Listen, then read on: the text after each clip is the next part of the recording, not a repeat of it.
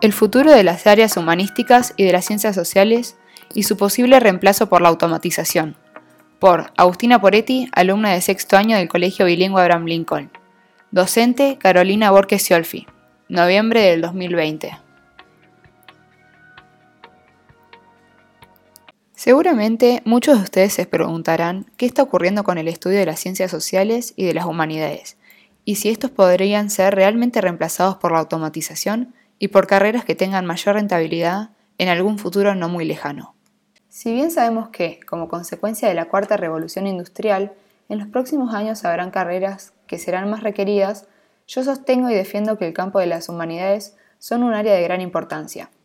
Esto se debe a que contiene un amplio panorama de ofertas en las que prevalece la capacidad, la habilidad reflexiva y la competencia. E indiscutiblemente, estas no deberían ser suplantadas por la automatización la tecnología u otras áreas como las exactas.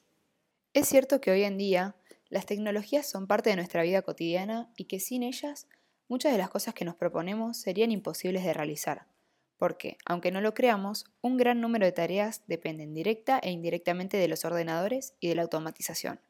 como por ejemplo controlar una base de datos o analizar un sistema. Asimismo, sostengo que gracias a ellas, tanto el mundo laboral como el de las actividades manuales y cognitivas han cambiado por completo, y en cierta medida sus modificaciones suelen ser beneficiosas para muchos, puesto que se implementaron nuevas formas de gestión, desarrollo y organización, medidas que posibilitaron una manera de trabajar más rápida y eficaz. Además, las nuevas tecnologías hacen del mundo uno mucho más futurista, y si bien esto nos obliga a atravesar obstáculos y desafíos, el estudio de las áreas científico-técnico serán las más rentables e innovadoras en un futuro. Y en general, las corporaciones apuntan al crecimiento económico para generar ingresos propios.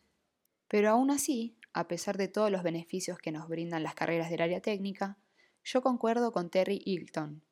profesor y crítico literario de la Universidad de Lancaster, quien afirma que no podrían existir las universidades sin humanidades, que éstas deberían ser el núcleo de cualquier institución y que evidentemente estas no deberían ser suplantadas por nada. En primera instancia, muchos puestos de trabajo serían reemplazados por máquinas que harían el mismo trabajo, y como consecuencia, si es que no se generan nuevos puestos de trabajo, habría una gran tasa de desempleo dando lugar a la pobreza. Las humanidades y las ciencias sociales abarcan grandes áreas de estudio y, sin lugar a duda, este campo favorece a una práctica crítica, un ejercicio de reflexión que, como resultado, conduce a cualquier persona a tener una opinión propia, a desarrollar el pensamiento crítico y a atender a la ética. Este campo de formación disciplinar cumple un papel social crucial que se vincula con los valores e ideas que permite emprender la crítica del saber tradicional, ya que en él prevalece el pensamiento, la imaginación y la reflexión. De más está decir que si las áreas técnicas dominasen el mundo,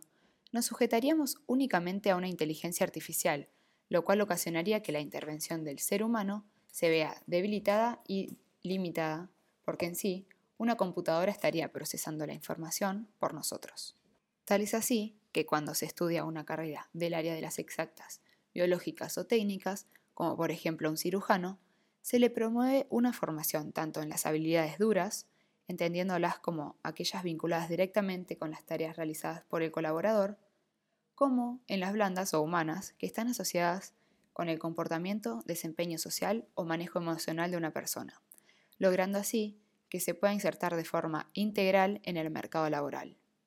Pues yo creo que no se debería dejar a un costado el lado emocional, las relaciones interpersonales en un mundo tan líquido como el que nosotros vivimos hoy en día. Es decir, donde prevalece el individualismo y se renuncia al humanismo, donde las realidades y relaciones sólidas se han desvanecido, como especifica Simon Bauman, un conocido y exitoso filósofo y sociólogo. Además, para sostener su argumento, Bauman afirma que es indispensable volver a abrazar nuestro pasado, donde prevalecían los valores y los vínculos humanos. En conclusión, como ya he dicho anteriormente, El mercado laboral sin duda será el área con mayores cambios como consecuencia de la cuarta revolución industrial y de sus efectos tecnológicos. Pero cabe destacar que las áreas de las humanidades y de las ciencias sociales no deberían ser suplantadas, porque, a pesar de que muchos países piensen que estas son innecesarias y poco rentables, otros las contemplan como parte integral de la educación. Por otro lado, aun cuando las tecnologías colaboran con la eficacia y el desarrollo de ciertas tareas, es verdad que existe una necesidad social que precisa de gente no solo capaz de pensar en el contexto sociohistórico en el que viven, sino que también de gente capacitada en las áreas de las habilidades blandas, como por ejemplo la necesidad de un psicólogo, un recurso humano, un psiquiatra, un profesor o docente y hasta incluso un abogado.